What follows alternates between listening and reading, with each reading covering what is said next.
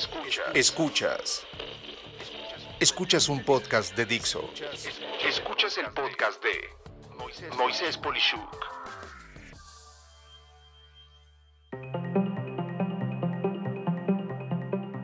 Talento y vocación. ¿De verdad será el secreto del éxito?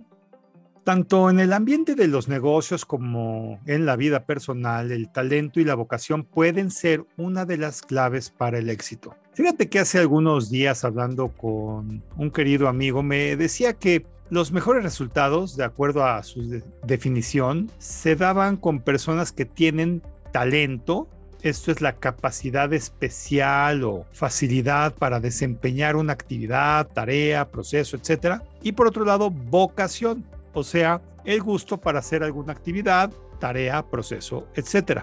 Y así, estas dos palabras al combinarse generan las siguientes alternativas si te las imaginas como vocación en el eje de las Y y talento en el eje de las X, habrá cuatro cuadrantes y en el más bajo de la parte inferior izquierda, pues hay, por ejemplo, el menor talento y menor vocación. Eh, arribita de él hay eh, muy poco talento, pero mucha vocación.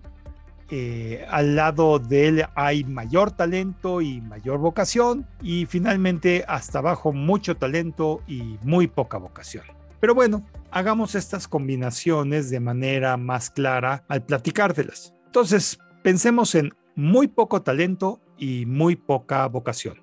Lamentablemente de esto es de lo que más nos encontramos. En el medio educativo es el maestro o maestra que ni sabe explicar ni le gusta realmente a lo que se dedica.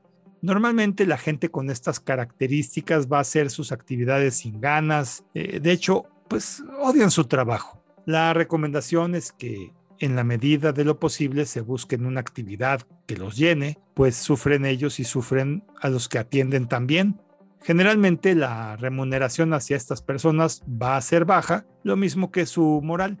Vamos ahora a hablar de mucho talento y muy poca vocación. Esto trata de las personas que son geniales en lo que hacen. Les cuesta mucho menos trabajo desempeñar lo que otros vemos complicado o imposible.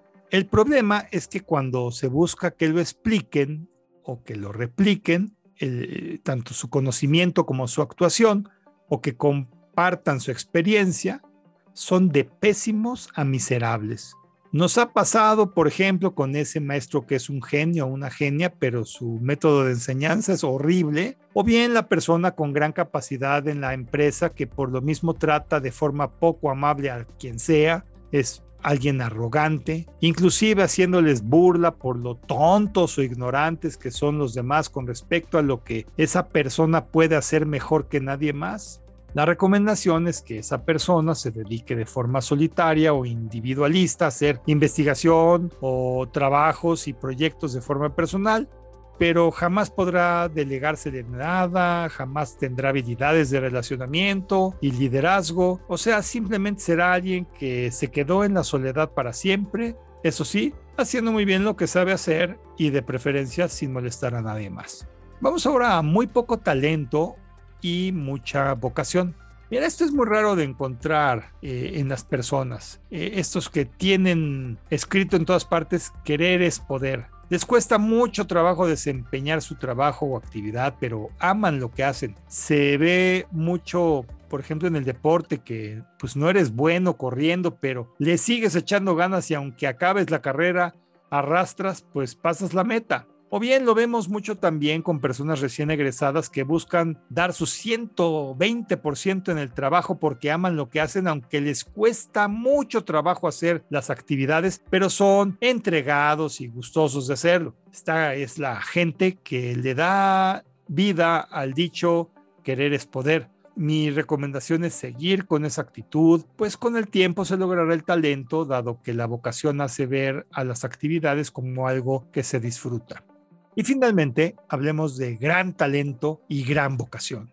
Mira, pocas veces esto es visto, pues esta es la combinación, claro, la ideal. Son las personas que disfrutan lo que hacen y además lo saben hacer muy bien. Lo he visto con personas en la academia. Mi memoria se va, por ejemplo, a mi maestra de kinder, la primera persona que Yo vi en un colegio mi maestra Fanny de preescolar y por igual mi maestra Lupita de primero de primaria, que no solo me tuvieron gran paciencia, sino que lo hicieron siempre con una entrega excepcional.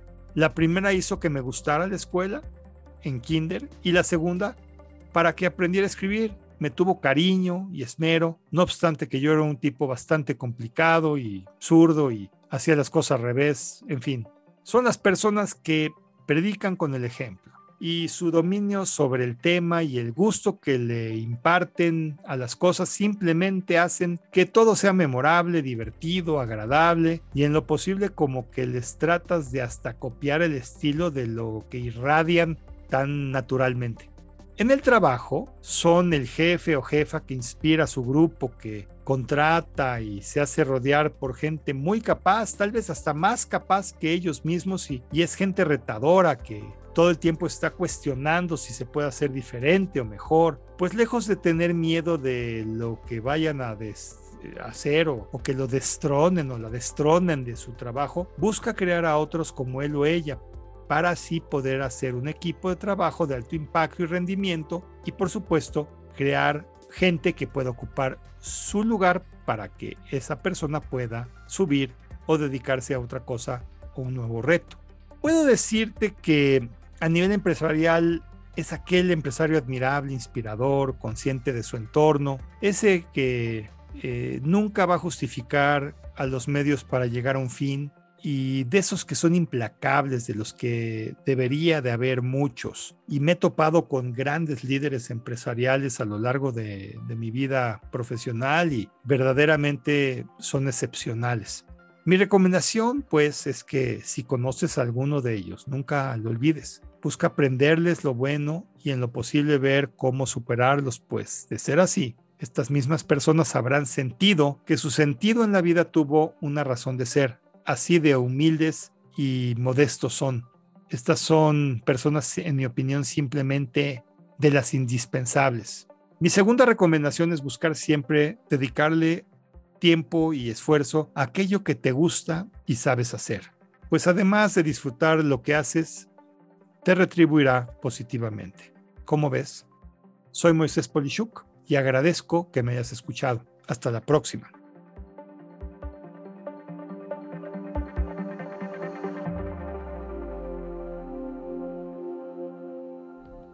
Dixo presentó el podcast de Moisés Polishuk. Producción de este podcast corrió a cargo de Verónica Hernández. Coordinación de producción, Verónica Hernández. Dirección General, Dani Sadia. Voz y contenido, Moisés Polishuk.